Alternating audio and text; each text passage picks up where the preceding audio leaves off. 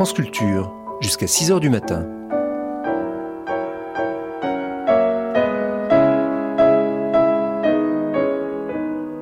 France Culture la nuit, une mémoire radiophonique. Le poète Georges Perros est mort le 24 janvier 1978. Nombre de ses amis, encore sous le choc, acceptèrent trois jours plus tard de dire, au micro de Jean pourquoi il aimait et qui fut ce poète.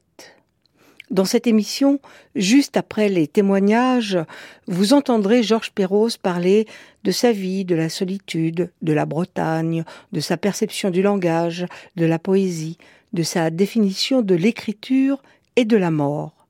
Et vous aurez envie de le connaître on trouve une belle biographie et bibliographie de Georges Perros sur le site internet des bibliothèques de Châteauroux et un très bel hommage dans la RBL dans le numéro 3-4 de la revue de belles lettres de l'année 2008. Georges Perros décida de s'installer en Bretagne comme, explique-t-il, d'autres partent s'installer au désert. Il disait, je cite, Bretagne, le temps y est plus présent qu'ailleurs, grâce à la pierre, à l'eau, au ciel. Temps plus magique qu'historique, à décourager toutes les météorologies. Nuit magnétique, présentée ce soir par Jean Dève et Bruno Sourcy.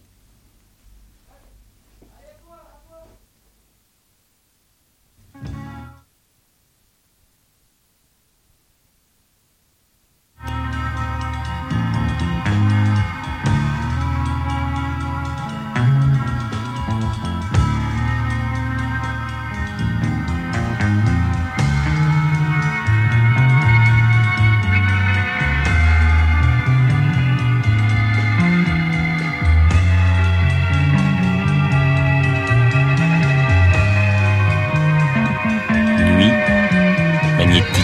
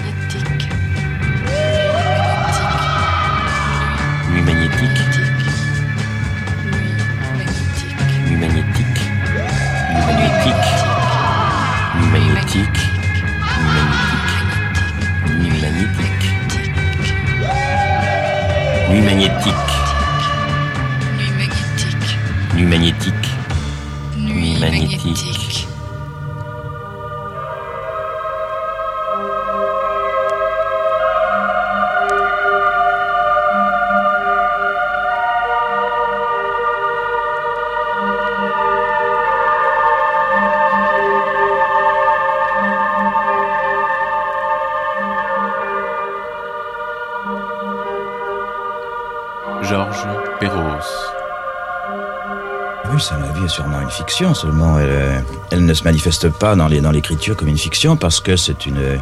J'écris à ras de langue. Je veux dire par là, même si je vis en Bretagne, je peux dire euh, à l'extrême que c'est par manque d'imagination. Parce que je préfère euh, la mer, la vue de la mer et l'odeur de la mer au mot la mer. Alors, ici, je, ne suis pas dans un endroit poétique en moi-même assez fort pour euh, pouvoir me passer de la nature, disons. Et en fait, je ne peux pas non plus me passer de, des êtres humains parce que je, ce n'est pas que j'en ai besoin, mais c'est une manière de me rappeler à l'ordre.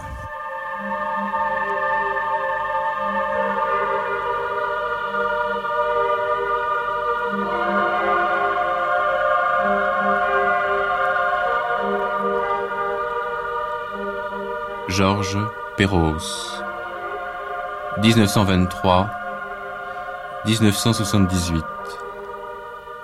Mort le 24 janvier.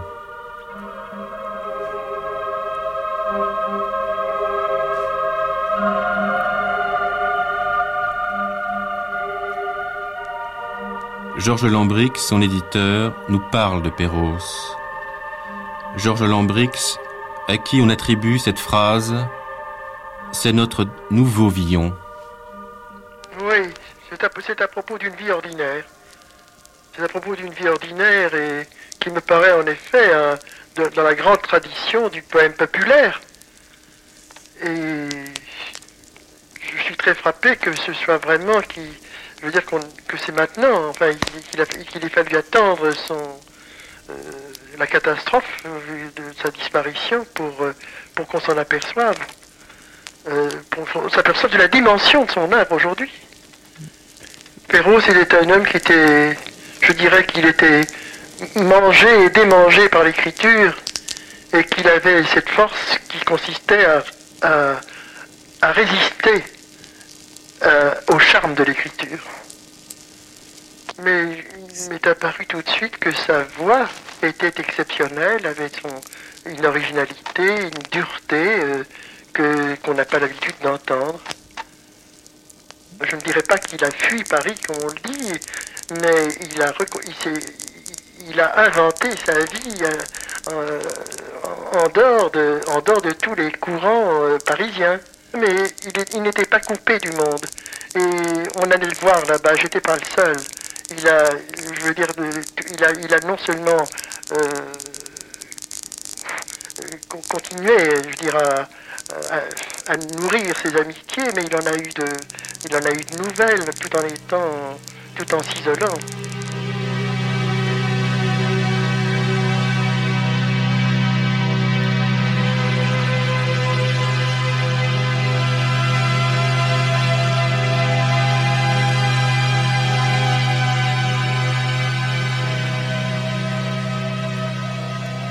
Écoutons maintenant Xavier Graal qui noue amitié avec Perros. Vous savez, on, a beaucoup de peine ici hein, en Bretagne. hein, parce que vous savez, les grands poètes en Bretagne, euh, il n'y a pas tellement. Bon. Et Perrault était un des nôtres. On l'aimait beaucoup. Si on lit les poèmes là, et les poèmes bleus, c'est, extraordinaire. C'est pas Villon, c'est, Villon plus l'intelligence, si vous voulez, plus euh, le, le moraliste, puisque Perrault n'était pas mort, était un moraliste et Villon n'était pas. Et puis Perrault, c'était la mer, c'est la mesure de la mer, c'est la mesure bretonne, c'est la mesure de Tristan et. Un côté secret, un côté mystérieux. C'est vraiment un très grand bonhomme. Hein. Comment vivait-il à Douarnenez Pauvre, pauvre, pauvre. Mais attention, un pauvre reconnu par le peuple breton. Vous savez, ici en Bretagne, on, dit, on le disait à Monsieur Perros, en auto Perros, c'est-à-dire euh, le Seigneur. C'est un pauvre, mais un pauvre. Un pauvre en Bretagne, il est respecté a la mesure du cœur, la mesure de. Perros, la mesure de la mer, si je puis dire. Hein. La noblesse, la vraie noblesse, quoi. On, on l'aimait beaucoup, vous savez. Mais il aimait il je crois qu'il aimait beaucoup plus les Bretons que la Bretagne, si je puis dire. Hein. Tous les soirs, il jouait aux cartes euh, dans le nez avec les, marins pêcheurs, les ouvriers.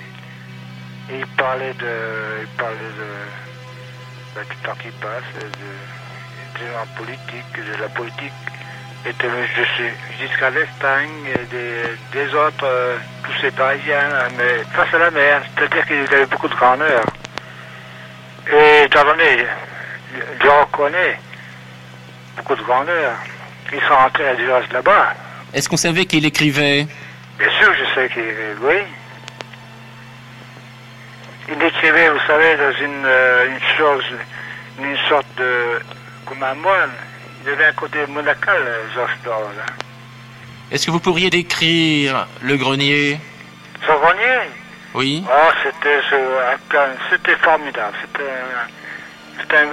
C'était l'intelligence au- au-dessus de, la bêtise humaine. C'était tout, euh, tout en haut, au-dessus de la mer, tout en haut d'un immeuble que tu condamnais. C'était magnifique. C'était un nid intellectuel, c'était un nid du cœur, c'était formidable, oui. Les marins de Pardonnay aimaient beaucoup Perros, figurez-vous. Et Jamais n'oublions, hein. Jamais.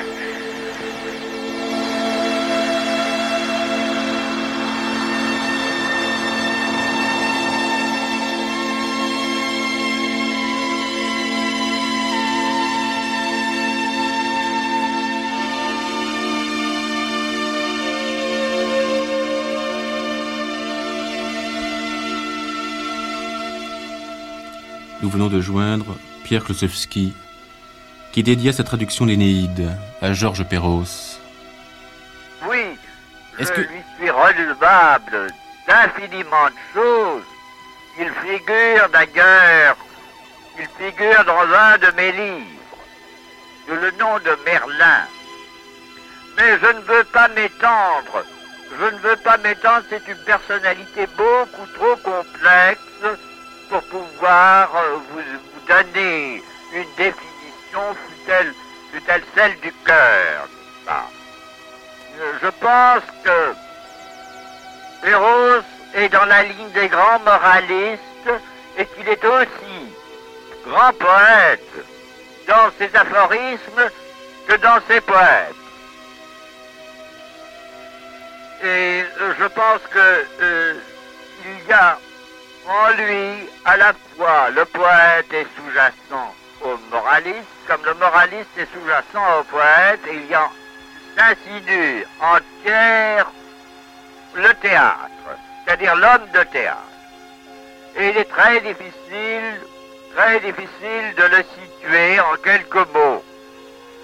De, de toute manière, je pense que c'est une des physionomies les plus attachantes vient de disparaître et qui a été sciemment occulté par les critères en cours. Vous permettez que je m'arrête, je ne puis pas vous en dire davantage, vous me prenez un peu à l'improviste, surtout que je suis encore sous le coup de sa disparition.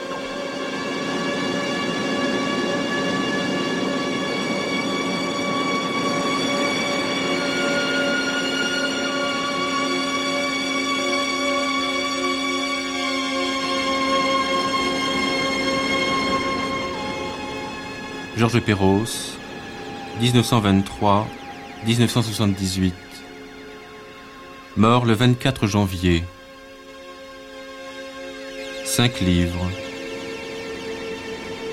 Papier collé, 1960. Poème bleu, 1963. Une vie ordinaire, 1967. Papier collé 2, 1973, Échancrure, 1978.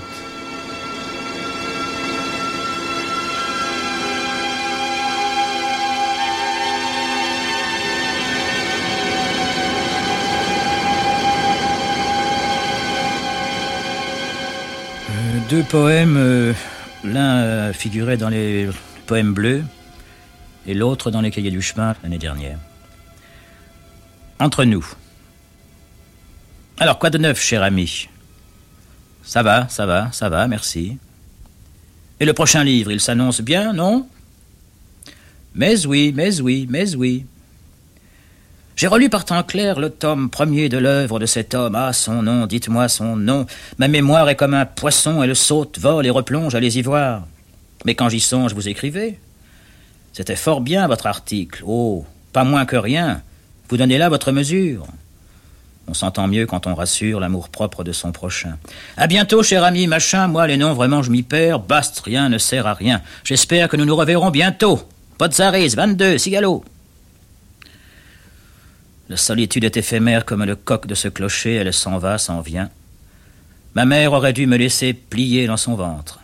J'aurais poussé jusqu'à ne plus me reconnaître. Elle non plus. C'en est assez pour aujourd'hui. À demain, peut-être. Maintenant, euh, huit vers. J'aurais mimé la mort avant de m'en repaître, en détaillant le geste absolu, le non-être, en route vers l'oubli total, le noir du noir, quand il n'y a plus rien à percevoir. J'aurais vu cette mort dans le regard d'autrui, déposant dans le mien son indicible ennui, bleu, vert, gris, couleur des yeux si tendre, cachant l'enfer du crâne, pourquoi s'y méprendre?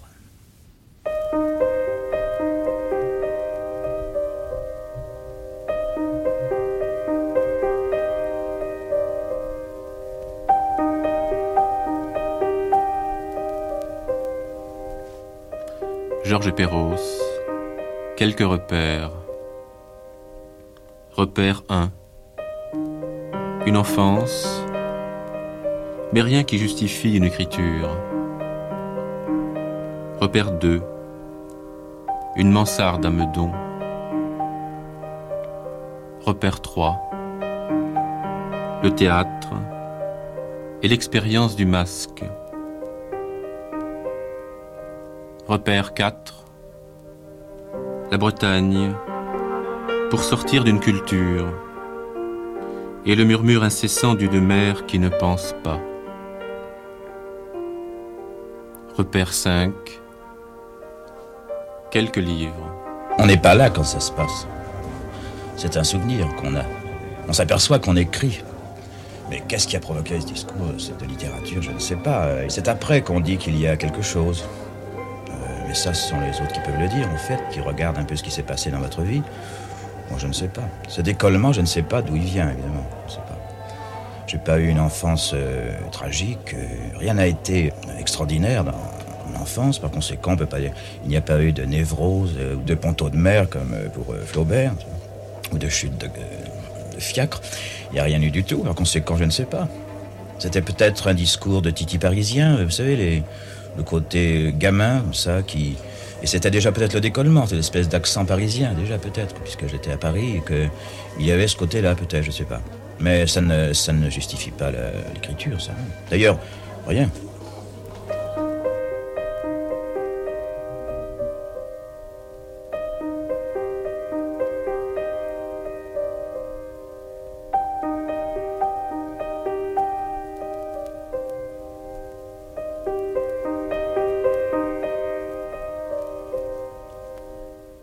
Repère 2. Une mansarde à Meudon. La mansarde, je ne l'ai jamais quittée. Et les amis qui m'ont connu quand j'étais euh, à Meudon, par exemple, quand j'avais 20 ans, quand ils viennent me voir, euh, maintenant j'en ai 52, ils retrouvent exactement la même mansarde. Quelque chose de- en moi est resté vierge. Ce qui est resté vierge, c'est le désordre. C'est le désordre, c'est une espèce d'anarchie euh, naturelle qui, m'a empêché de, prendre corps dans la société d'une manière euh, satisfaisante, et pour moi et pour les autres, naturellement. De- chaque fois que je suis rentré dans la société d'une manière euh, intéressée, aussi bien au théâtre que dans la, dans la littérature, enfin en parlant de la société littéraire, j'ai pas été expulsé, mais je me suis senti de trop. Je me suis senti de trop parce que j'étais là, mais j'étais toujours là. euh, par exemple, je me rappelle quand je faisais du théâtre et qu'on était reçu dans des lieux euh, officiels. Alors on faisait des tournées et alors, euh, de temps en temps, on était reçu dans les ambassades, des trucs comme ça, parce que je faisais partie d'un théâtre euh, officiel aussi. Et chaque fois, c'était la même chose. On demandait toujours aux acteurs euh, qui, étaient là et qui, étaient importants, qui est ce type là-bas dans, le coin là-bas? Qu'est-ce que c'est? Qu'est-ce que ce type-là? Bon, naturellement, je ne le faisais pas exprès. Mais enfin, chaque fois, ça a été la même chose. J'ai des, j'ai des souvenirs absolus de ça. Qui c'est ce type-là? Alors, euh, ce, qui, voudrait dire que la solitude rend intéressant. Et que, pas la solitude d'ailleurs, le fait de se, de se libérer un peu pour respirer, comme ça, enfin, pour. Donc, ce qui empêche que je sois seul euh, autrement que tout seul. Évidemment. Parce que ce n'est pas amusant d'être dans un coin et je ne regardais pas les gens. Je veux dire que j'ai jamais été euh, de, l'ordre de la sociologie. Je n'écoute pas ce qu'on dit autour de moi, jamais. Je, ne regarde jamais les gens d'une manière intéressée. Donc je regardais rien du tout. Je me libérais un petit peu.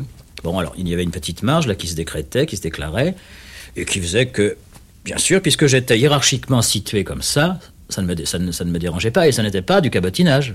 Si j'avais été la vedette de la troupe, ça aurait été affreux, naturellement.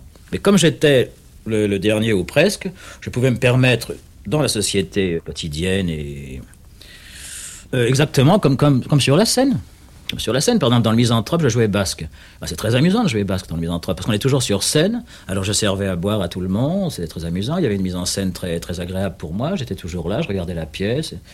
Mais enfin, j'étais là et je disais pas grand-chose, parce que basque, il dit pas grand-chose. Cela dit, Jouvet dit que c'est le plus grand rôle de la pièce. Enfin, ça, on s'arrange comme on peut. Donc, je me suis dit à partir d'un certain jour, pourquoi ne me paierais-je pas euh, cette euh, cohérence en moi euh, qui fait que, après tout, ça ne me déplaît pas? Je par là, à partir d'un certain moment, pour moi, la compétition a disparu. Voilà, c'est ça. Il n'y a plus de compétition possible, donc plus de progrès possible, donc plus d'examens à passer, donc plus de plaisir à valoir plus qu'un autre sur le plan de, la, de la compétition sociale, artistique, etc. Et là, bien, c'était un vrai plaisir de se dire, mais je vais aller euh, à la mer. Enfin, je vais aller à la mer, pourquoi pas hein Et la mer m'a comblé, naturellement, m'a comblé parce que elle est, elle est bien pour ça. Elle, fait son travail, elle est, elle est terrible, naturellement, mais enfin, on a tous des colères aussi. Puis elle est là toujours. Et alors, la, fréquentation des gens qui sont sur la mer et qui travaillent euh, sur la mer m'a été très sensible. Beaucoup plus. En fait, je n'aime que le travail, si vous voulez, comme tous les paresseux. Alors que je, suis un paresseux qui, qui n'aime que le travail, c'est vrai. J'aime bien les gens qui travaillent. Encore faut-il que ce travail soit euh, tout de même au maximum cohérent avec euh, leurs amours, euh, qu'il n'y ait pas un décalage absolu qui rende la vie impossible, évidemment. Alors le pêcheur, bien le pêcheur, un pêcheur qui entre de mer, de trois semaines de mer ou de six mois, il est complètement déterrestré, enfin il arrive là sur le port et, il tangue, il tangue, évidemment. Alors que sur le bateau, il marche bien sur le bateau, il est, très, très bien. Mais dès qu'il débarque, il tangue. Il est, il est sous sur la terre, si vous voulez ça le saoule. Bien, il y a ça, il y a ça. Alors, moi, j'ai essayé de faire euh, en sorte que entre la terre et la mer, il y ait une espèce de. Oh, c'est pas une plage parce que les plages, je suis pas très très sensible à la plage. Enfin, si l'hiver, mais enfin, ce n'est pas une plage pour moi, c'est pas ça. Sensible à cette petite marge qui m'a donné l'équivalent de, la marge qui se confirme en moi sans arrêt euh, quand j'écris. J'écris toujours dans la marge. Le texte n'est pas là. Le texte n'est pas là. Alors le texte, eh bien, je, dis c'est la mer, je dis c'est la terre, je dis. Mais j'écris toujours pour euh, combler cette marge, non pas du tout pour euh, entrer ni sur mer ni sur terre. C'est pour combler cette marge et qu'elle devance un peu ce qui nous attend tous, euh, c'est-à-dire que. Mais ça, n'est pas du tout pessimiste, ce que je dis là. Ça pas du tout. Pour moi, ça n'est pas pessimiste du tout, ni, ni, ni malheureux il y a un grand plaisir à, trouver sa terre, justement, son petit lopin de terre. On peut le trouver euh, aussi bien en sixième à Paris, ou peu importe, d'ailleurs, ça n'a pas de figuration. C'est pour ça que les gens qui me disent souvent, vivez en Bretagne, euh, d'ailleurs, on me le dit en Bretagne, euh, alors ça, c'est l'inspiration. Non, il n'y a pas d'inspiration. Enfin, je veux dire, à ce degré-là, il n'y en a pas. C'est quand il n'y en a pas qu'il y en a, d'ailleurs, peut-être, je sais pas.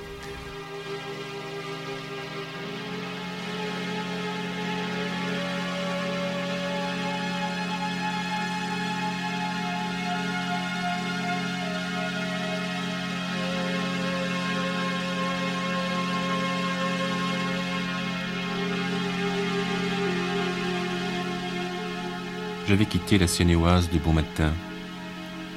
Ma mansarde là-haut, sur la colline, où l'on observe les astres et les fusées.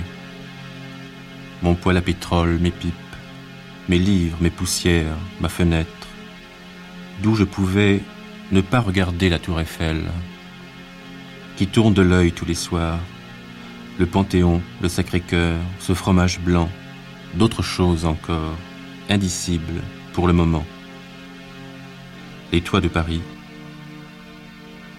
J'allais une fois encore vers cette Bretagne qui m'a très jeune fasciné, qui m'est aimant quand j'en suis loin, qui m'est douleur quand de trop près j'en subis la loi inflexible, de pierre, de ciel, d'horizon. Les hommes partout se ressemblent. Les lieux n'y pourront jamais rien. Les lieux ne nous donnent à vivre qu'avec parcimonie, pour renouveler le bail, le contrat qui nous lie à nos frères, puisqu'il paraît. Et je quittais mes amis que j'aime bien, qu'il m'est difficile d'aimer tous à la fois, quand par hasard ils se connaissent, et qu'on se retrouve autour d'une table. Je quittais mes amis dont j'ai besoin et qui me font souffrir comme un pays, comme la Bretagne, que j'aurai maintenant tant de mal à quitter. J'ai si peur de mourir ailleurs. L'homme est pays pour l'homme, quelquefois paysage. L'homme a besoin de l'homme, bien plus que de la femme, et les femmes le savent qui connaissent leur homme. Je quittais mes amis et sur mon engin une motocyclette qu'un de mes amis justement m'avait payée, connaissant mon vice, le vent, la vitesse du vent. Les jambes serrées contre ce ventre d'essence, un peu comme sur un cheval, j'imagine, qui aurait deux roues, et ce bruit désagréable pour ceux qui ne profitent pas du mouvement. Oui, j'allais en Bretagne, le col de ma chemise ouvert, une guêpe s'y engouffra.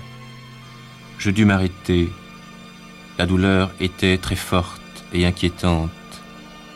Et puis, les hommes sont douillets. Par trappe, Oudan, Dreux, Verneuil, l'Aigle, le pain aux aras, argentant. Je buissonnais. Ce n'était pas la route droite. J'allais en Bretagne.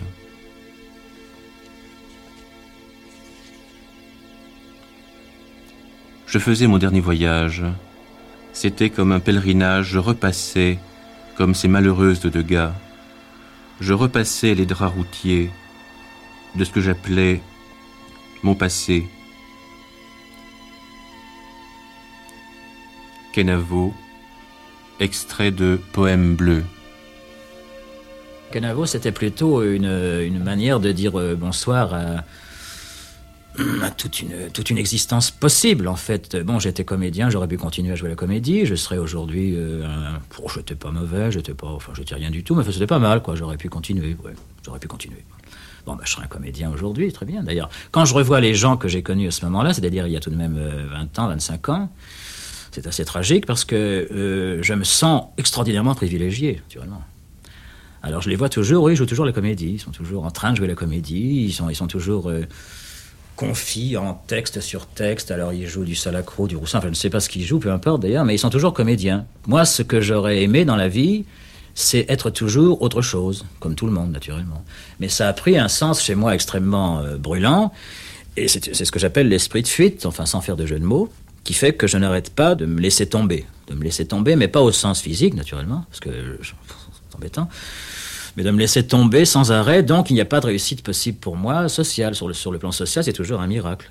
Alors si ce que j'écris... Euh, entre tout de même dans une espèce de, de possibilité euh, moderne, d'une écriture extrêmement infirme. Pourquoi pas Pourquoi pas Enfin, je, ne suis pas contre la, la reconnaissance, mais je n'y crois pas, naturellement. Je n'y crois pas. Je, veux dire que ma vie, euh, je, suis ici ce soir, mais demain, je serai, à cette heure-ci, je serai là-bas, et j'aurais totalement oublié les, sollicitations et, la reconnaissance, euh, fut-elle euh, amicale, de certains amis, de certaines euh, critiques, bien sûr. Parce que là-bas, je vis dans une espèce de, coma qui me convient. Je veux dire que ce que j'écris ne peut pas me rendre heureux parce que je suis heureux. Je vis avec les gens que j'aime, qui sont dans le, dans le rien. C'est-à-dire que pour moi, quand on parle de, de, du peuple et de tout, toutes ces choses, évidemment, ça me gêne parce que je, je, ne parle pas de ce que je suis, enfin, je ne parle pas de, de ce dont je fais partie de toute éternité. Mais la vie quotidienne telle que vous la relatez dans votre... Que fait-elle durer? Bah, la vie quotidienne, la, fait, la vie quotidienne ne fait pas durer, elle, elle, elle remet tout en cause. Elle ne fait pas durer. Elle remet tout en cause sans arrêt parce que ça n'est jamais satisfaisant. Et tous les, tous les gens que je connais de, depuis toujours me, disent toujours que, que, ça ne va pas. Si vous lisez un journal, ça ne va pas. Rien ne va en fait. Rien ne va. Donc il faut toujours tout remettre en question. Alors comme je ne suis pas très, très large d'envergure, de, euh, moi j'ai essayé de remettre tout en question dans mon petit bateau. Et évidemment, comme je suis marié et que j'ai des enfants, euh, ça me suffit largement. Ça me suffit largement pour, euh, pour remettre tout en question sans perdre ce qui me paraît l'évidence même c'est-à-dire cet amour que nous avons dans, la peau et qui nous permet de protéger quelques autres qui ont bien voulu nous, nous accompagner. Parce que c'est tout de même euh, difficile, évidemment.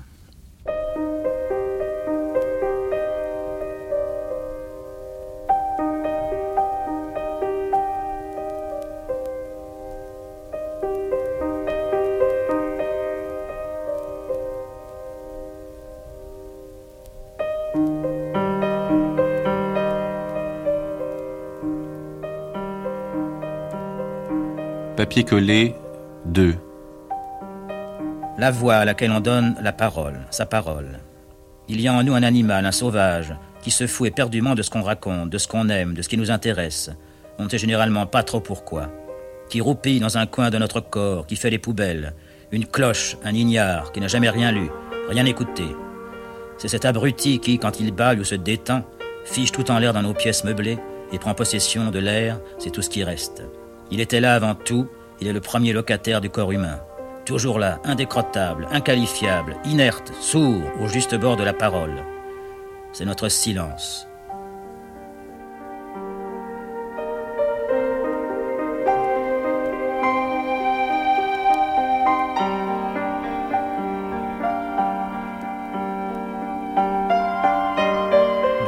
page de papier collé 2 est écrit sous forme de lettre à, à quelqu'un.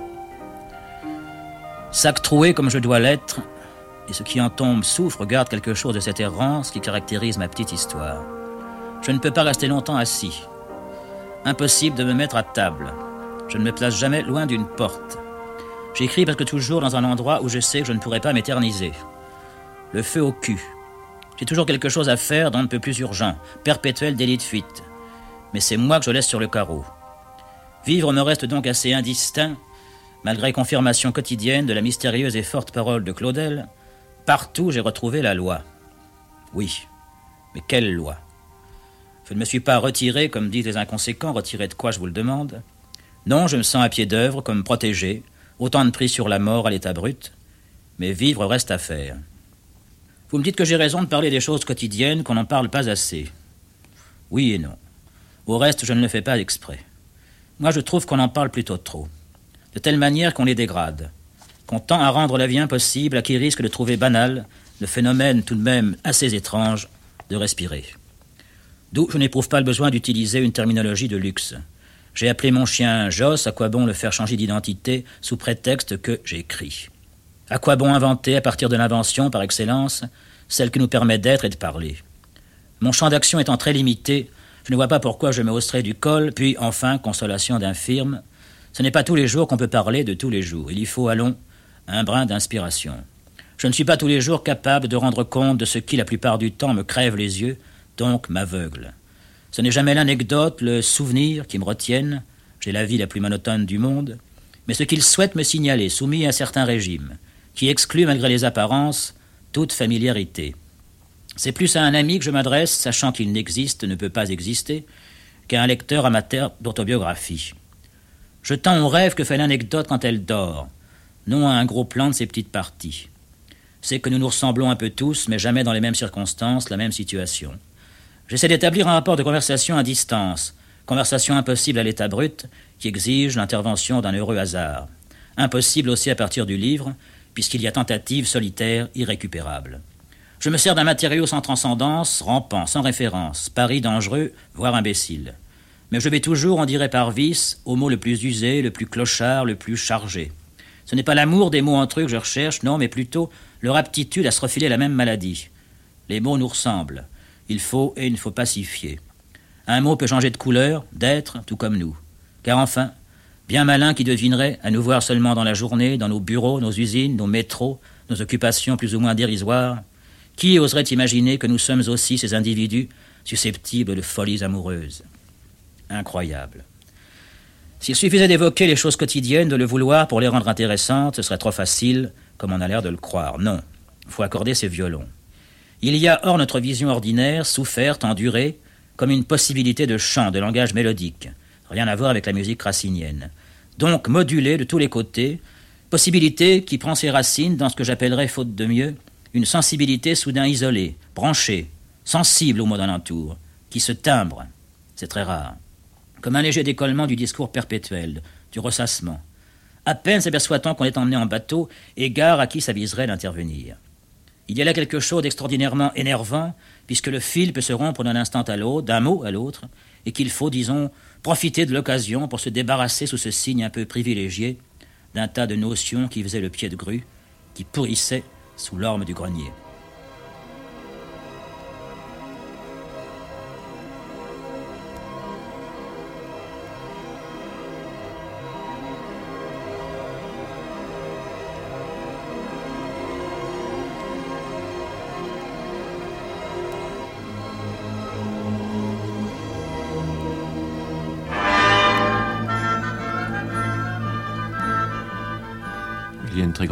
Entre Papier collé 2 et Papier collé Bah oui, parce que Papier Collé 1 sortait d'une culture, d'une lecture.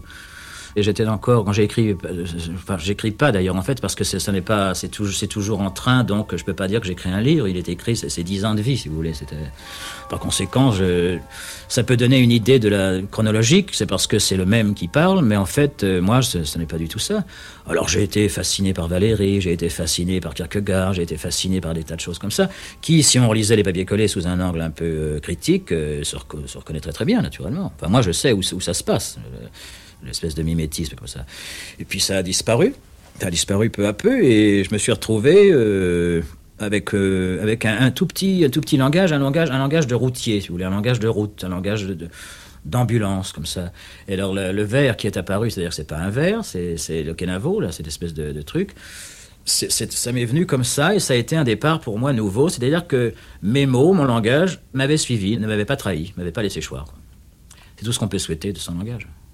Enfin, ce sont les mots de, de l'épopée. Enfin, le ton devient épique à partir de. Oui, enfin ça c'est oui, mais ça là il y avait tout de même la Bretagne, il y avait tout de même euh, donc euh, ça, ça, dépassait un peu mon, mon, intellectualisme euh, normal, qui aurait été plutôt d'un genre alors disons sec parce que il paraît que je, je, je suis assez moraliste, je sais pas, on me dit souvent ça. c'est moi, je ne le sens pas naturellement, mais enfin, ça, ça, donnait un peu ça, ça donnait un peu ce côté sec, c'était pas mal, mais enfin, on aurait pu continuer. Il y a un monsieur qui m'a dit un jour, euh, c'est pas mal ce que vous faites, mais c'est toujours des départs de romans, trucs comme ça, mais, mais ça, n'aboutit jamais, naturellement. Je vous dis pas qui c'est, parce que ce serait, ce serait désagréable. Mais oui, bien sûr, je commence toujours et j'arrête très vite. Alors là, il y avait la route et j'allais retrouver effectivement quelqu'un là-bas. Euh, une femme, oui, c'est vrai. Alors c'est peut-être ça, ça a donné cette espèce de... Je me suis permis cette... Euh, mais enfin, j'ai écrit ça bien après.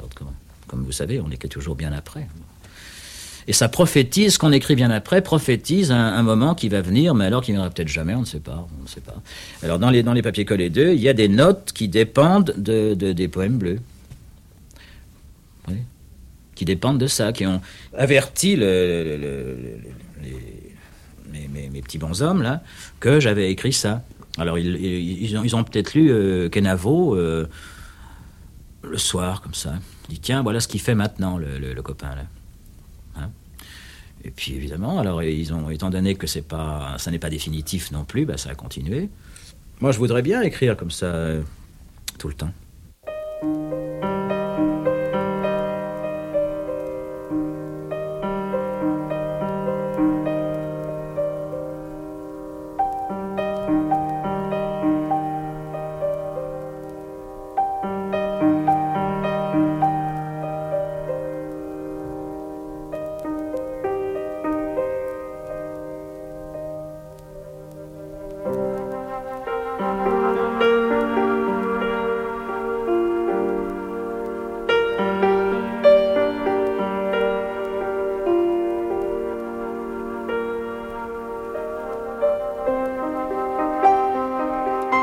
Repère 4.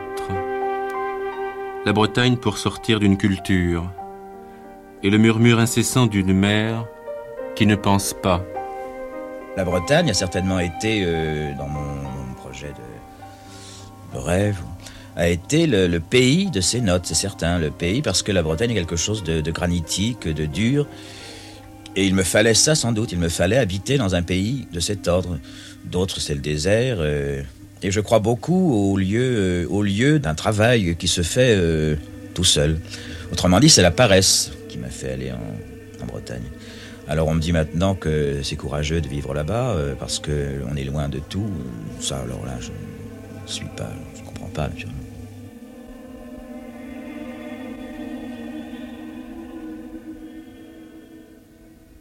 L'intérêt de la Bretagne aussi, c'est que je ne suis pas breton, en fait. Il y, a ça aussi. Donc, il y a, y une nécessité de, transfert.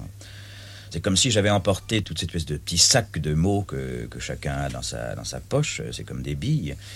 Je les avais emportés là-bas pour leur donner un, un, autre air, une autre manière d'être. Je les, je, les ai, je les ai mis là, je les ai, je les ai donnés à la Bretagne. En me disant naturellement qu'ils allaient se aimer la Bretagne et me laisser tomber, moi, me laisser choir. Je veux qu'il n'y avait pas de projet d'écriture quand je suis parti en Bretagne. C'est plutôt euh, barbant d'écrire, c'est plutôt... Euh, moi, ça me, ça m'ennuie. Et je me disais, en Bretagne, comme ça, je serais tranquille. Ils vont me laisser tranquille là-bas. Et j'en étais persuadé. Et puis non, il n'y a pas moyen de s'abstraire. Je préférerais de loin être peintre ou musicien, euh, compositeur. Écrire, non. Écrire, non, parce que un écrivain, je vous dis, c'est pour moi, c'est Proust, c'est Balzac, c'est quelque chose d'énorme et de d'infernal. Mais pas du tout. Moi, je vis dans, je vis dans des trous, je vis dans des flaques d'eau, dans des, je suis plein de flaques, je suis rempli de flaques. C'est comme si quand la mer sortit. Alors évidemment, la, marée me touche d'une manière extrêmement euh, organique. Je, par exemple, la Méditerranée, il n'y a pas de marée, eh bien, je ne, ça ne m'intéresse pas. Il faut que la mer s'en aille et qu'il y ait ce mouvement de navette qui me donne l'idée d'une vie euh, débarrassée de, de la mort, bien sûr. Alors c'est une idée qu'on se fait, c'est une idée. Je ne pourrais pas vivre ailleurs, évidemment, parce que je suis à, à pied d'œuvre, je ne peux pas aller plus loin. Mais je veux bien mourir là-bas, c'est ça, je veux dire que ça ne me serait pas désagréable. De... Moins désagréable de mourir là-bas qu'ailleurs. Par exemple, quand je viens à Paris, j'ai une trouille terrible d'attraper euh, un rhume ou, dans un courant d'air. Je ne me vois pas mourir à Paris. Pour moi, ce serait, ce serait raté. J'aurais loupé. c'est comme comme dans un livre. C'est une page pour moi extraordinairement euh, vivante. Euh. c'est comme si la terre n'était pas ronde, la Bretagne. Je veux dire par là que c'est comme si il y avait un établissement euh, sur une terre plate, comme une, comme une feuille, effectivement, eh bien, il y aurait la Bretagne qui ferait partie du, programme. Et, c'est là que je, me perdrais. Je, m'arrêterais là. Je dirais, c'est là que ça se passe pour moi. C'est comme, quand on touche un corps. Euh, il me semble que si je touchais la terre, euh, les yeux, si j'étais aveugle, je reconnaîtrais la Bretagne tout de suite, au toucher. Alors tout cela, c'est un peu magique, mais, mais c'est une part de magie que j'aurais bien voulu. Euh, euh, j'aurais bien voulu me passer de la Bretagne. J'aurais préféré que cette part de magie soit dans, dans ce que j'écris. Et, et ben non, tant pis. Je n'aurais jamais écrit ces choses-là euh, ailleurs. Je veux dire que ça, ça fait partie du, du grand air et de, de l'espace, de cet espace-là. Les mots que j'écris là-bas sont, sont certainement influencés par l'alentour, c'est certain. Bon, là, j'ai fait voyager tout ce monde, j'ai pris la moto, effectivement, c'est assez anecdotique, en fait. Et puis, ben, je suis parti là-bas, et partant, en faisant de la route, en fait, je suis un routier plutôt, que je ne me trouve à l'aise que sur la route, d'ailleurs. Que sur une route entre, ou, entre deux trains, sur un quai de gare ou, ou sur la route. Là, je me sens très très bien. Et je ne suis jamais plus heureux que quand je m'arrête pour un coup dans un petit bistrot de campagne, dans, une petite, dans un petit bled, tout seul. Et là, je suis parfaitement à l'aise, je suis parfaitement au monde. Parfaitement au monde, sans hérédité, sans avenir. Et, alors, le danger, c'est d'oublier que j'ai une femme et des enfants. je ne l'oublie pas, évidemment. Je n'ai pas besoin même, je n'ai pas besoin d'y penser, naturellement. Alors, le récit, c'est un voyage, le récit, c'est une errance, naturellement, et ça a dégelé toutes ces notes qui auraient, qui auraient été évidemment un peu, un peu élémentaires, comme ça, en fait, euh, je n'aurais pas dû publier, ça n'aurait pas dû être publié, toutes ces notes. Ça aurait dû rester à l'état de, brouillon et de, mots valises, comme on dit, de petites choses comme ça. Et là, la valise, ben, je l'ai ouverte, tout simplement. J'ai ouvert la valise. Et quand on ouvre la valise, on prend le linge et on prend la brosse à dents et on prend tout ce qu'il y a dedans. C'est ça le récit. Ce sont les objets qui font des récits. Tout à coup, c'est l'objet qui se met à réciter son, son utilisation.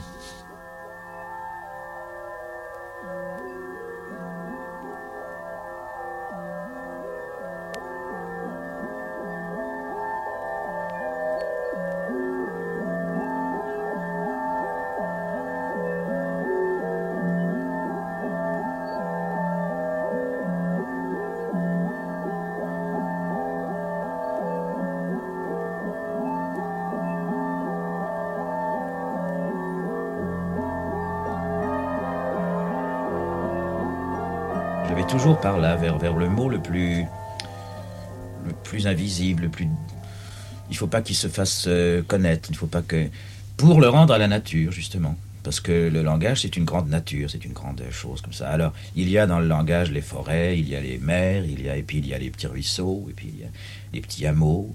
Eh bien, moi, je, suis certain que ce que j'écris euh, décrète une, petite, une, toute petite chose dans la nature, comme ça.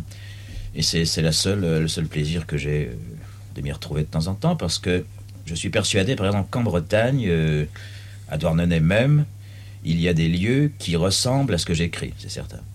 Qui sont l'équivalent euh, naturel de, mes, de, mes, petits mouvements, de mes petits sauts de, de puce. Et alors, il y a un pléonasme dans la mesure où j'y habite, où j'y vis. Mais c'est pour euh, faire court-circuit et pour empêcher que justement la littérature intervienne. Et comme ça, ça me calme un peu. Parce que je crois que tout de même, il vaut mieux avoir du génie. Je, crois. Quand on écrit. Alors, quand on n'en a pas, eh bien, il faut, euh, s'arranger avec cette espèce de, son, de bruit que fait la langue en nous, et pour s'en débarrasser, tout simplement. Parce que je voudrais bien passer, moi, la, douane. C'est-à-dire basculer de l'autre côté. Et alors là, je me, je me dirais, tiens, tu écris et, et, ça a un sens. Alors que là, non, ça n'a pas de sens. Ça ne peut être euh, voulu euh, que dans un mouvement, justement.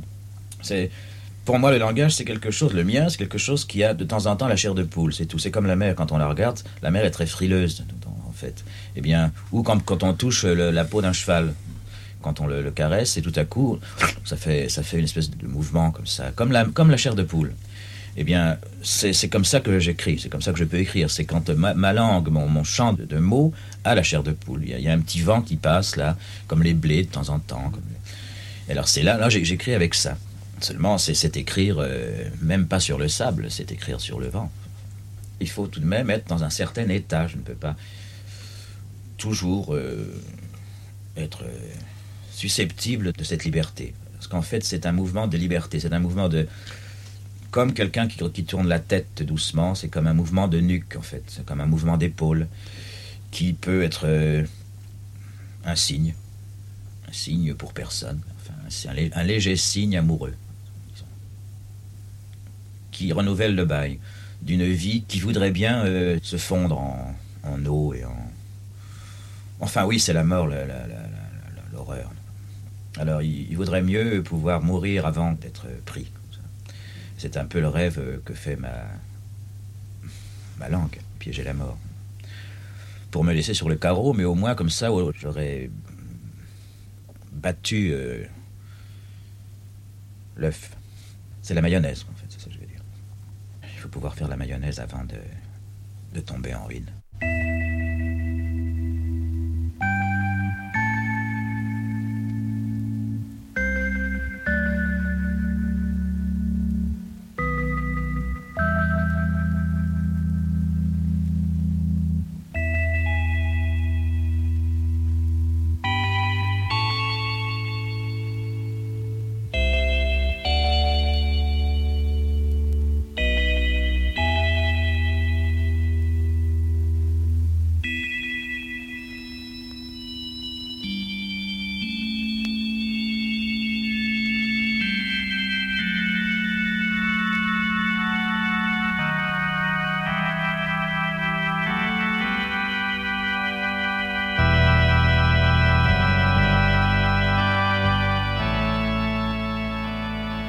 Quelques pages extraites d'une vie ordinaire. L'école était rue Libergier, qui mène vers la cathédrale.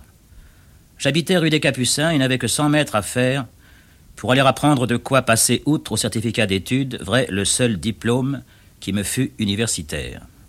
Après, pour m'excuser, on dit que je changeais bien trop souvent de lycée. C'est à Condorcet que je terminais ma carrière d'élève avec ses professeurs. Je partais de la rue Le Pic, d'un garni, mes parents avaient laissé leurs meubles en Alsace, ou presque, il s'agit de Belfort. Nous habitions pièce commune, à pavé rouge, me souviens. À côté, on faisait musique, avec Louis Armstrong, et les reins sous la lune glorifiaient le très éternel féminin. J'aimais être là, je regrette d'avoir été si jeune alors. J'aurais pu rencontrer Breton et ses amis, Place Pigalle.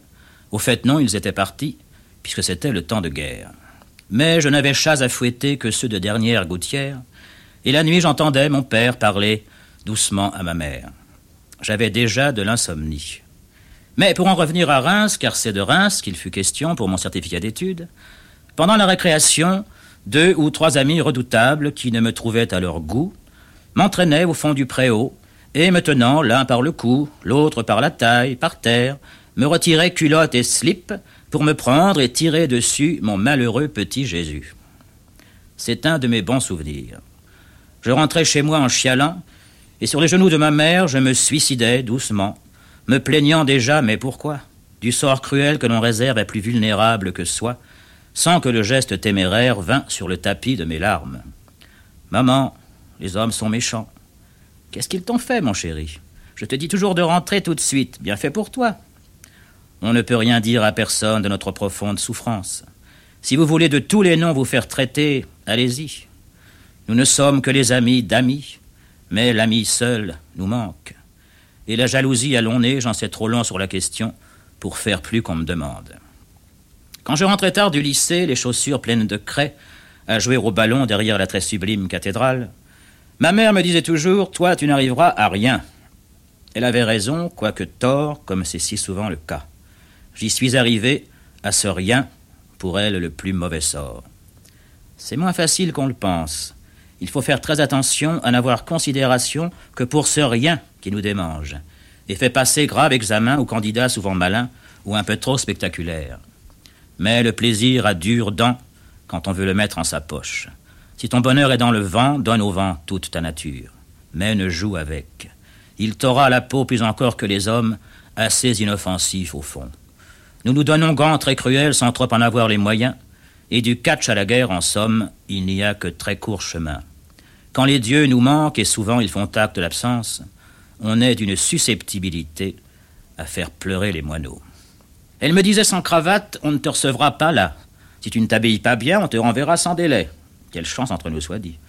J'aurais tant aimé voir mon fils rester comme encore tout petit. Il avait tout l'air d'une fille, tant il était coquet. Je lui mettais dans les cheveux barrettes et mignons costumes velours. On nous arrêtait dans la rue. Quelle est donc charmante, madame, cette demoiselle, un amour. Mais non, voyons, c'est un garçon. Oui, j'aurais tant aimé te voir réussir dans la vie. Voilà que nous avons fait un clochard. Ton père est malheureux aussi, il me le disait l'autre jour. Mais quand tu le as, il se tait. Ah, ce que les hommes sont lâches. Et moi j'en pleure, ce n'est pas ce qu'on avait ton père et moi, espéré pour toi si mignon quand tu n'avais pas la parole. Et maintenant tu nous désoles à n'en faire qu'à ton idée.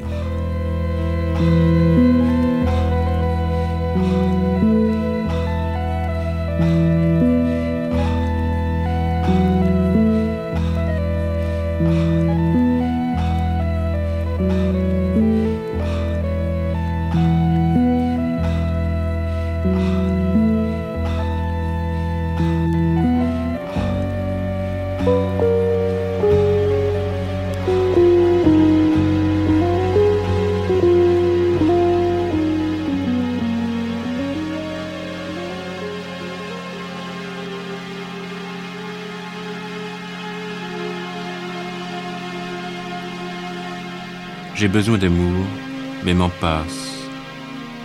Et quand on monte l'escalier, souvent, je ferme à double tour pour ne pas avoir à souffrir de voir femme ou homme apparaître, pour me faire souffrir encore.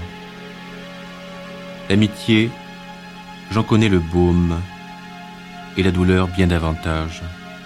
Allez, plus on avance en âge, moins on a de temps à donner à ceux qui n'ont besoin de nous que luxueusement. C'est tout ce que ce soir j'ai à chanter. Chose que je croyais perdue et qu'une eau nouvelle retrouve, caillou bloqué dans un ruisseau, qui attendiez l'autre printemps pour reprendre l'âpre aventure. Que suis-je quand vous n'êtes pas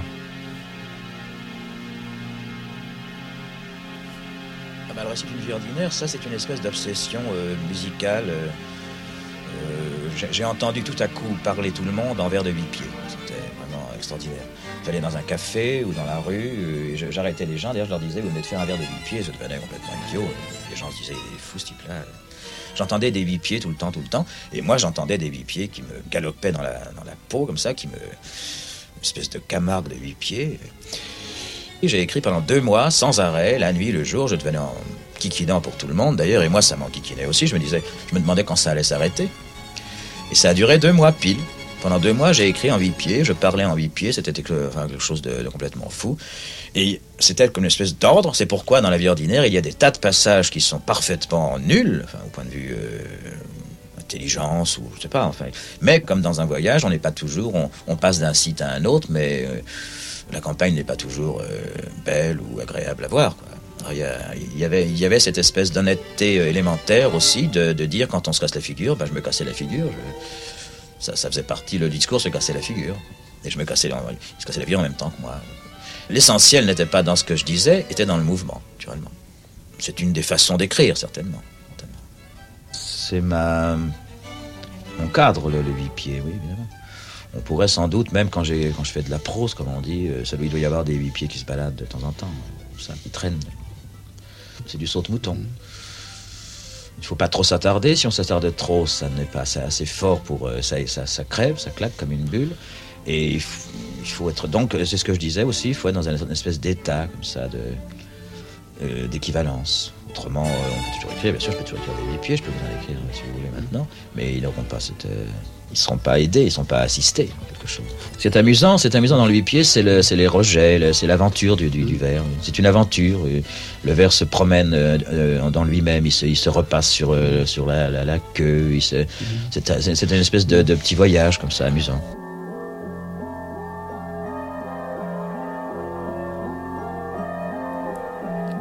Une vie ordinaire, 1967.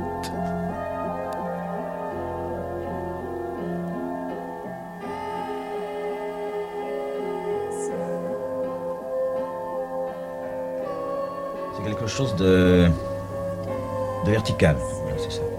c'est quelque chose qui coule. Quelque chose qui coule verticalement, comme, plutôt comme un robinet. Plutôt comme un robinet que comme, une, comme un ruisseau, en fait. C'est plutôt quelque chose qui descend. Et le, verre de huit pieds, euh, c'est une espèce de, puits. Comme un seau qui ferait la navette dans le, dans le puits, comme ça. Et qui, alors, ça sort, ça sort d'hiver, ça sort vingt verres, ça sort quelque chose comme ça. Et ça se lit comme ça, je crois, la verdinière. C'est une espèce de, de, petit puits qui. La lecture, c'est le, le seau on met le seau dedans et on en retire euh, quelque chose comme ça. Le verre de huit pieds, c'est l'eau qui dépasse du seau. Ce n'est pas le seau, ce n'est pas l'eau dans le seau, c'est l'eau qui saute. C'est ça qui donne cette espèce de, pulsation et de, mouvement, C'est quelque chose qui, coule comme ça. Un mot chasse l'autre, et alors dans tous les sens du terme aussi. Il le chasse, euh, effectivement. Donc ils se suivent les uns les autres en voulant se tuer et se manger.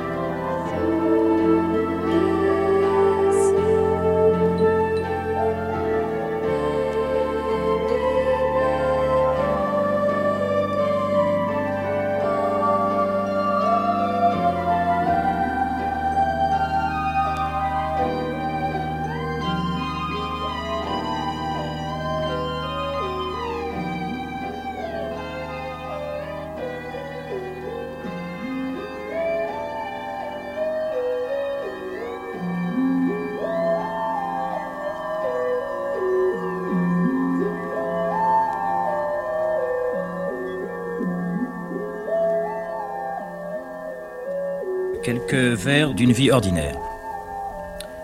Je suis un homme de coulisses. J'aime me trouver entre deux. Quand j'ai voulu faire métier d'acteur, c'est pour connaître mieux, je m'en aperçus un peu vite, ce qui se passe par derrière, machiniste jouant aux cartes, aux aguets des métamorphoses, que par les cintres et jeux d'orgue exige la chose en question. Titus fumant la cigarette, Bérénice sur les genoux. Mais quel ennui dès que sur scène, il fallait aller débiter textes qui m'étaient étrangers, loin de mémoire naturelle avec Denis Dinès, Seigné, Yonel, Annie Ducot, j'en passe. Fût-ce pour leur dire deux mots, car j'étais peu distribué. Me reste cependant au cœur le dialogue que j'échangeais dans le Cantique des Cantiques de Giraudoux le bien dix ans avec Debucourt, dont la tête ressemblait tant à celle ailleurs de Baudelaire. Il est possible que le goût que j'avais pour lui vint de là. Mais il avait don de rendre la scène vivante. Un autre aussi, Aimé Clarion, Digan à la voix enrouée, avait du charme. Le pourquoi de leur présence en la maison de Molière me fut mystère, à présent ceux qui la fréquentent montrant telle insipidité. Je jouais sans aucun génie, tout incapable d'aller mordre la queue des dieux, ainsi que font ceux qui brûlent, dit-on, les planches. Il doit en rester quelques-uns, j'espère, comment le saurais-je? Moi qui vis si loin de ces jeux, à tel point que si je rencontre un de mes amis d'autrefois, je dois revenir en arrière, plus de cent ans avant cela, qui me fit aimer le théâtre, plus que tout au monde. Voilà, comme on change du tout au tout. Je parlais juste, ça fait rire dans un monde où pas mal de gens parlent faux rien que par plaisir. On me disait vous seriez mieux chez Dulin que dans ce théâtre où tout ne tend qu'à bien mourir. C'était vrai. Mais déjà le mal qui me fut le plus grand des biens, d'une liberté sans décor où seul celui qui rend la mort moins sordide, décor humain, décor forestier ou marin, déjà le mal me travaillait, et je m'en vis chercher le vent, sans nul regret ni de ce monde, ni de ces jeux sans intérêt pour qui trouve la comédie au moindre moment de sa vie, pour en combattre le poison. Je ne saurais vous dire tout, et ne pourrais, car le mystère, c'est bien cela, vouloir tout dire, et s'apercevoir à la fin que la marge est tout aussi grande qui nous sépare du prochain. Pendant qu'on écrit l'existence que l'on dit avoir bouge et change, et quand on parle à un poète de son dernier recueil, il est depuis longtemps miné par l'autre, aussi brûlant, définitif, qu'il nous fera lire demain. Si nous vivions siècles durant, on n'en finirait pas d'aller au seuil de notre vérité, qui recule quand on la presse et nous envahit quand on dort. Vivre est assez bouleversant, quoique médisent nos sceptiques. De quoi demain sera-t-il fait Oh, plus on va, plus on le sait, car enfin le jeu perd sa mise, et les dés meurent dans nos mains. Porte de plus en plus étroite, qu'il est maigre notre destin pour y trouver de quoi le fuir.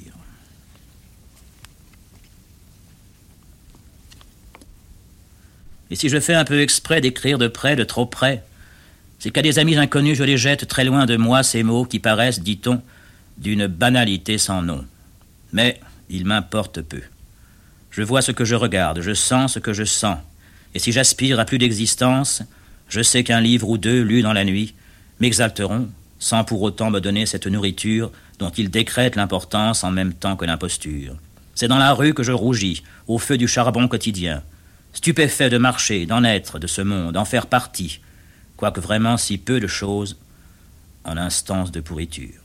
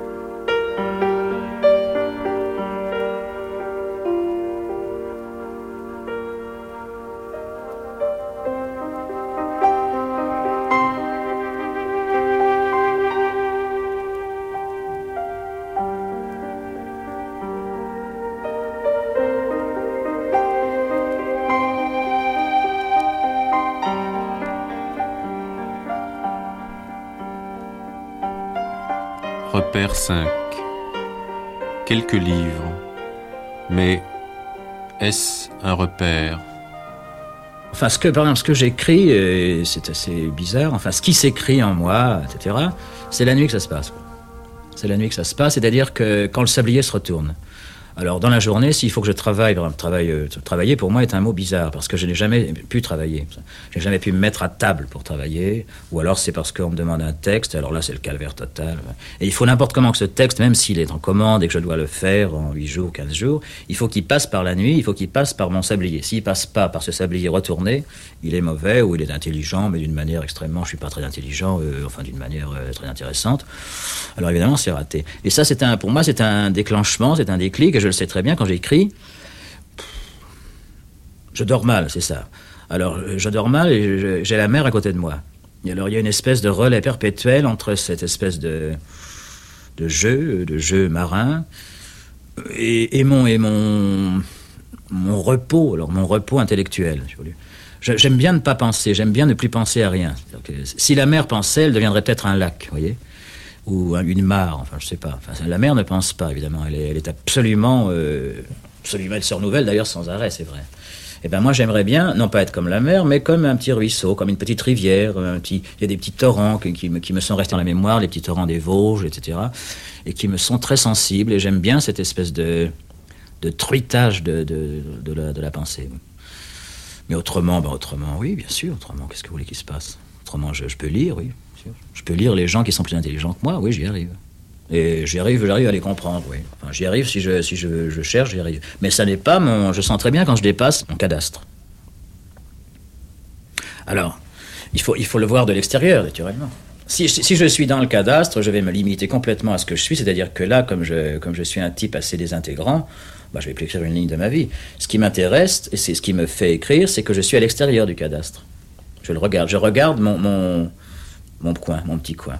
Mais je suis pas dedans, naturellement. Alors l'écriture, c'est d'envoyer des estafettes là-dedans, dans, dans, mon petit coin, et de les regarder, enfin de voir ce qu'elles font, de voir ce qu'ils font tous ces gens-là là-dedans, mon petit, mon petit peuple. Mais comme je suis pas romancier, ça ne prend aucune figuration de roman de romancier, et ça ne prend aucune figuration euh, poétique non plus. C'est quelque chose d'assez je m'en étonne moi-même. Enfin, quand je me relis, je me dis où est-ce que tu es, où est-ce que tu vas chercher ces trucs qui sont, qui sont? D'ailleurs, quand on, c'est vrai, quand on m'aime bien, on me dit que ce que j'écris ne ressemble à rien.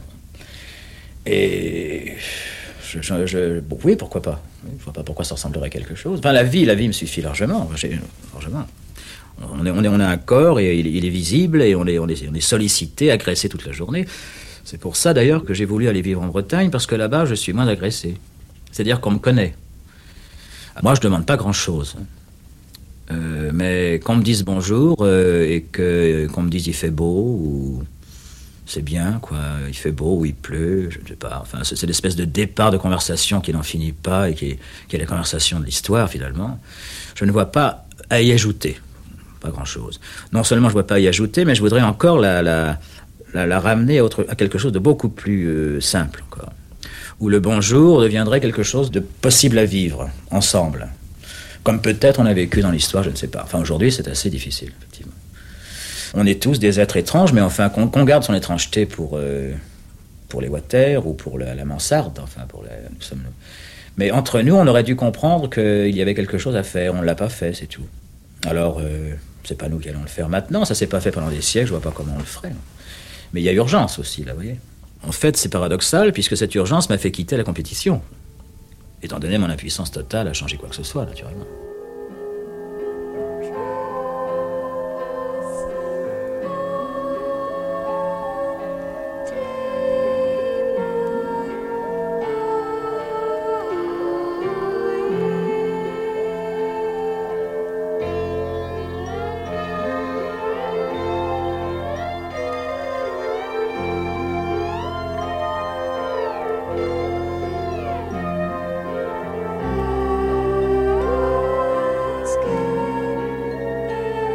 Que j'étais pas du tout du matin, parce que le matin je suis pas là. Euh, pas du tout. Le matin, je, je, fais le marché, je ne suis pas dans le coma total. Bon, l'après-midi, ça monte un peu. C'est comme une espèce de série de, vannes qui s'ouvrent et qui, qui laissent passer euh, l'eau. Et puis alors le soir, ça va mieux. Le soir, je me sens euh, presque, presque prêt à, à recommencer.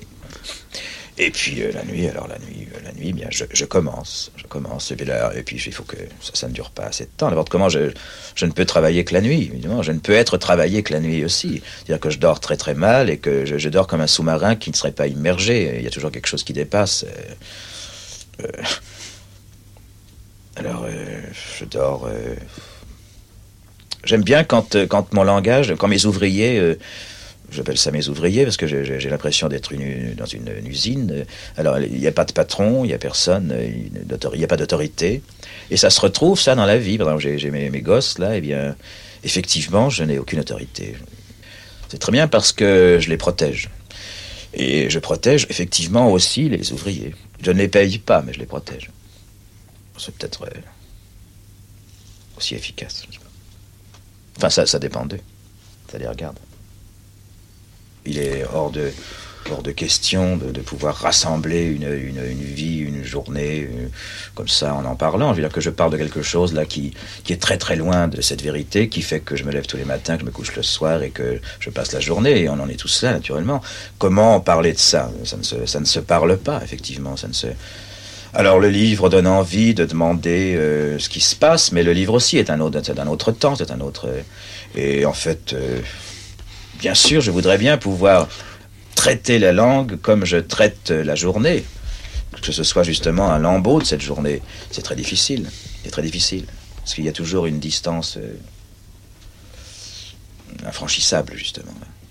Alors si le mot ne va pas par là, c'est dans, ce, dans cette direction-là, c'est-à-dire dans la, direction de, de l'évanouissement au profit d'une présence humaine euh, suffisante, sans qu'il reste quoi que ce soit, que rien ne dépasse, c'est ça. Bah mon Dieu, c'est pas la peine. Ou alors, ou alors, ou alors, oui, c'est ça, oui. Ou alors c'est le génie, naturellement. Le génie force l'homme à se, désagréger dans la vie quotidienne. Il travaille. Moi, je ne, moi, je ne, peux pas dire que je travaille. Je ne, sais pas. Travailler, je veux dire, la, littérature, non, je ne travaille pas. Ce sont vraiment des, lambeaux.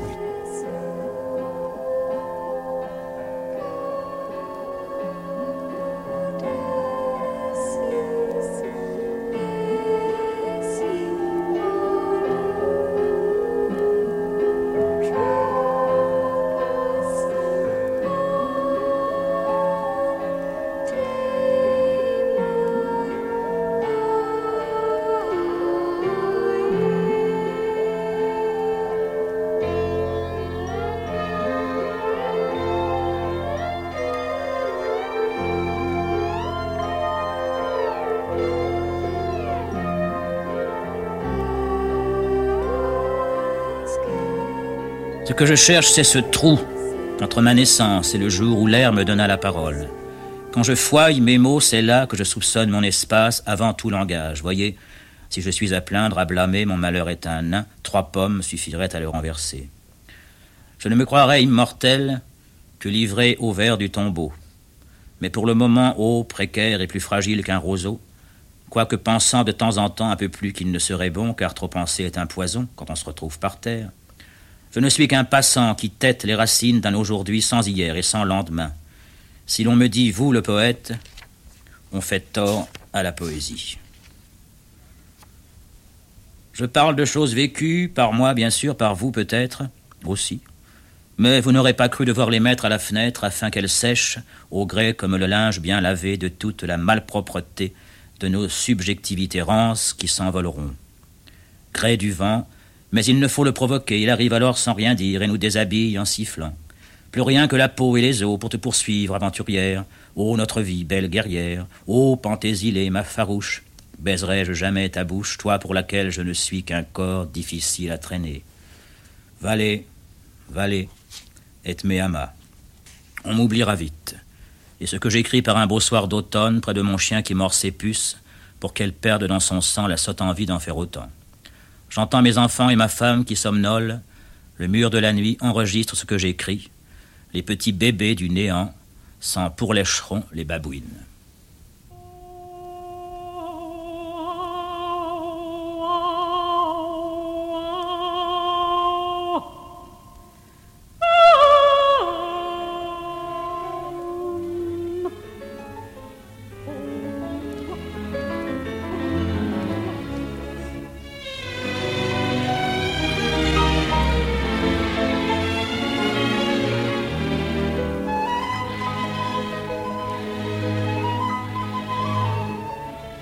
Un jour, j'ai rencontré Francis Poulenc dans la rue.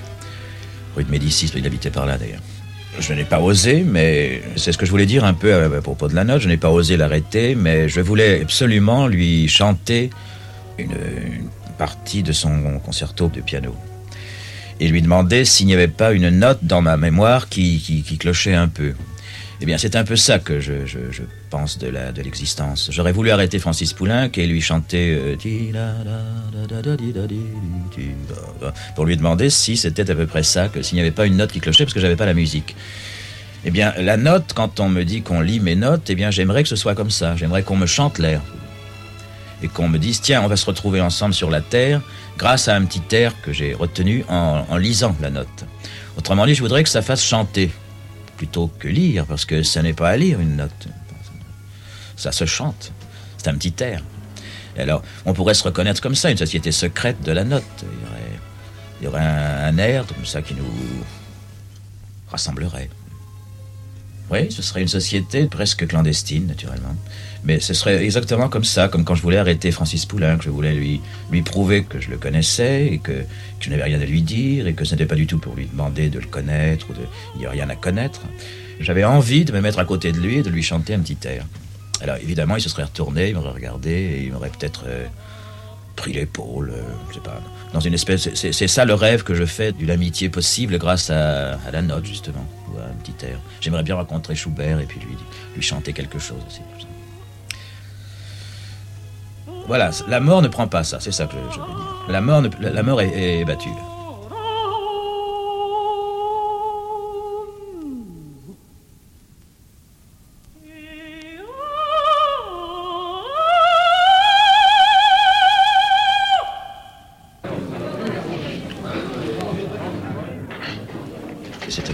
D'être séparé de par rien, séparé par un zinc. Alors, euh, on peut parler avec le garçon. Euh, il y a une espèce de conversation qui se fait là et qui est une conversation euh, d'ordre presque théâtral, puisque euh,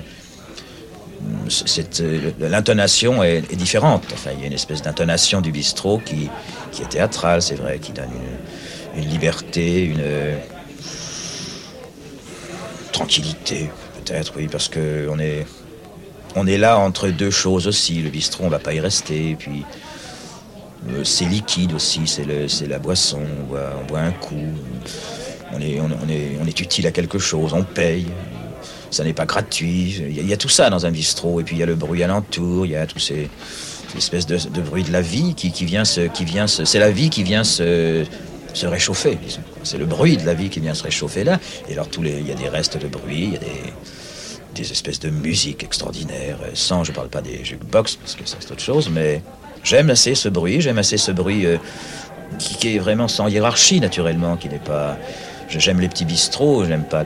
Déjà la brasserie, c'est déjà difficile, et alors ne parlons pas des grands restaurants ou des, choses... Euh, très bien, ça, non, c'est pas ça. Le bistrot, c'est quelque chose qui, qui est utile, oui, c'est vrai, c'est comme l'oasis, parce que c'est comme, comme dans un désert, et on trouve, on trouve tout à coup... Euh, à boire un coup avec des gens qui, qui, vous connaissent, mais qui vous connaissent comme ça, qui vous connaissent par le bistrot et qui ne vous demandent pas autre chose.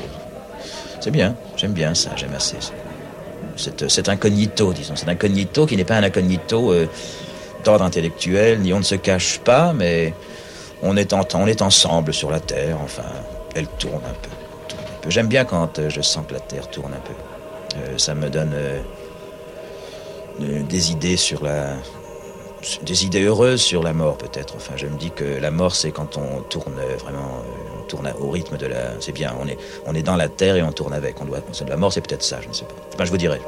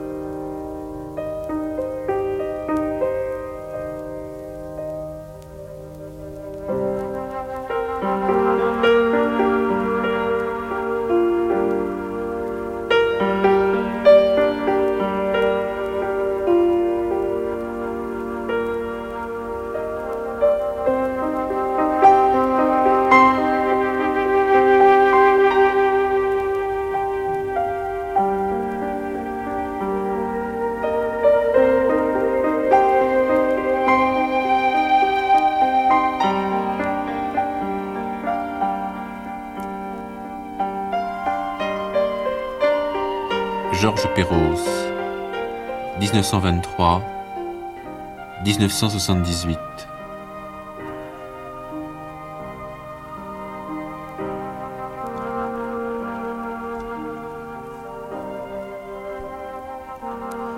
Par Suzanne Legrand, Claude Rossi, Gérard Drake, Bruno Sourcy, Alain Weinstein, Jean Deur.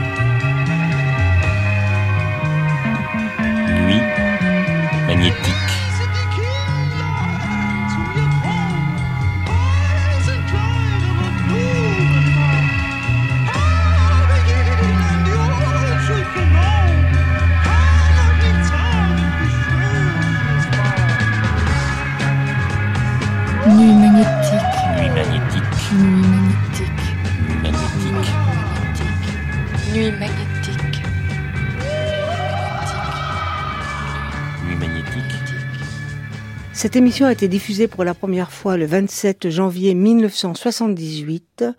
Vous pouvez la réécouter pendant 1000 jours et la télécharger pendant un an sur le site franceculture.fr.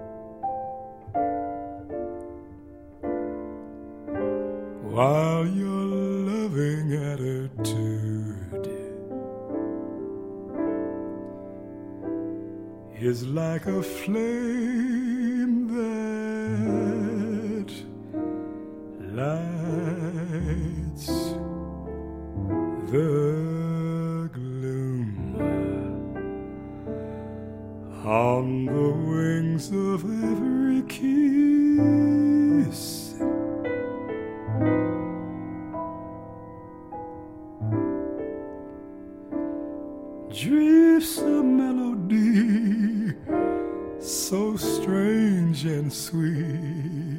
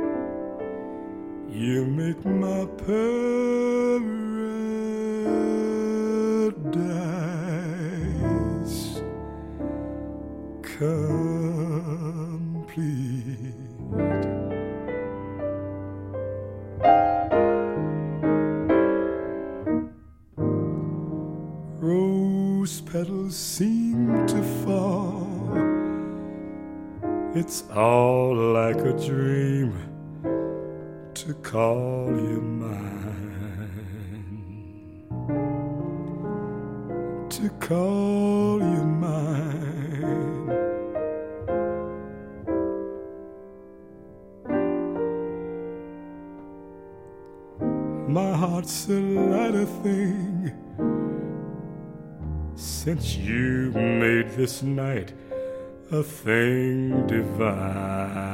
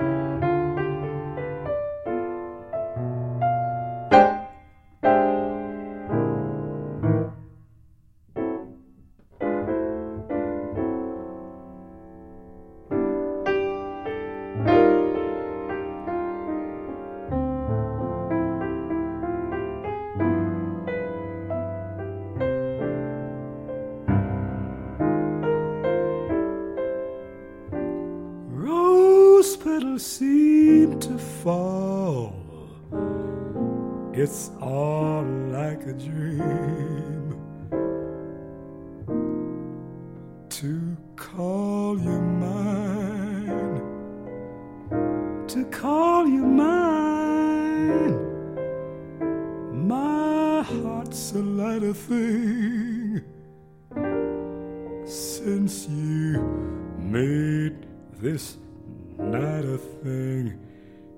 uh,